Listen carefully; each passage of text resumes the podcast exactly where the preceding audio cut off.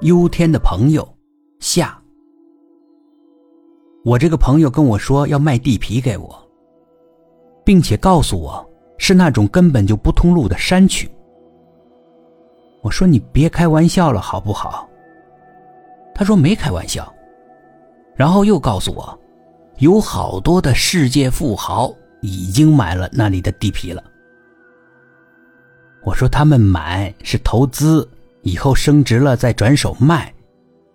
可我没有钱投资地皮呀，你还是找别人吧。他跟我说不是的，那些富豪买了之后就要建房子，然后住在那里。他们是偶尔度假去的吧？他说不是度假，是为了不远的未来打算的，他们会去那边定居的。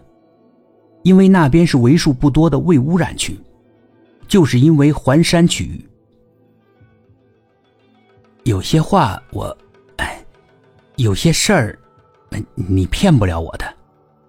我笑着说：“咱们朋友一场，我也不好意思说别的。总之呢，我不是小孩子。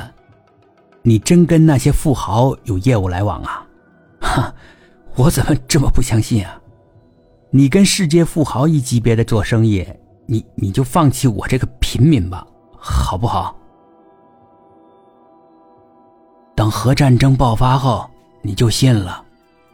我卖的这些东西，都是后核战争时期的必需品。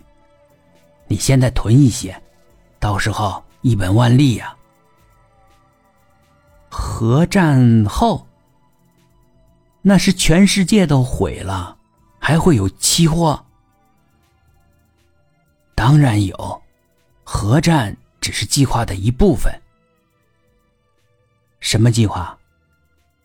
那我也不是特别清楚，只是知道有这么个计划。我还是不买，我也就再活几十年。要是我死之前没爆发核战，岂不亏大了？你未来会成为富豪。你不会死，一直都不会死，所以我才跟你推销的。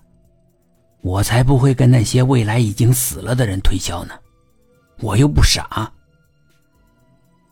我一听，这简直是在侮辱我呀！我富豪，我哭笑不得。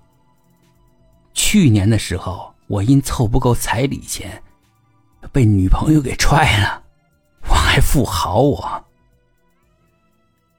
我想买，我买不了啊！我没钱呀，没 money。没钱没关系啊，我也不需要你用货币支付。我要现在流通的这些货币没意义。那你让我用什么支付？总不能是信誉吧？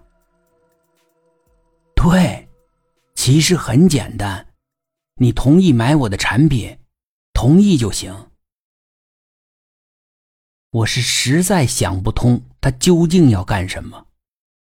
不过我很喜欢和他聊天，因为他说的一些事情跟其他人不一样。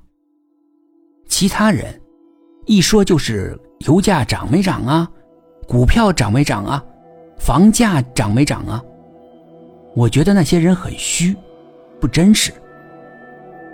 而这个朋友。他虽然做着很虚的事儿，说着很虚的话，但是我觉得他反而是真实一些。后来我想通了，他是学心理学的呀，其实就是在跟他的目标客户玩心理战呢。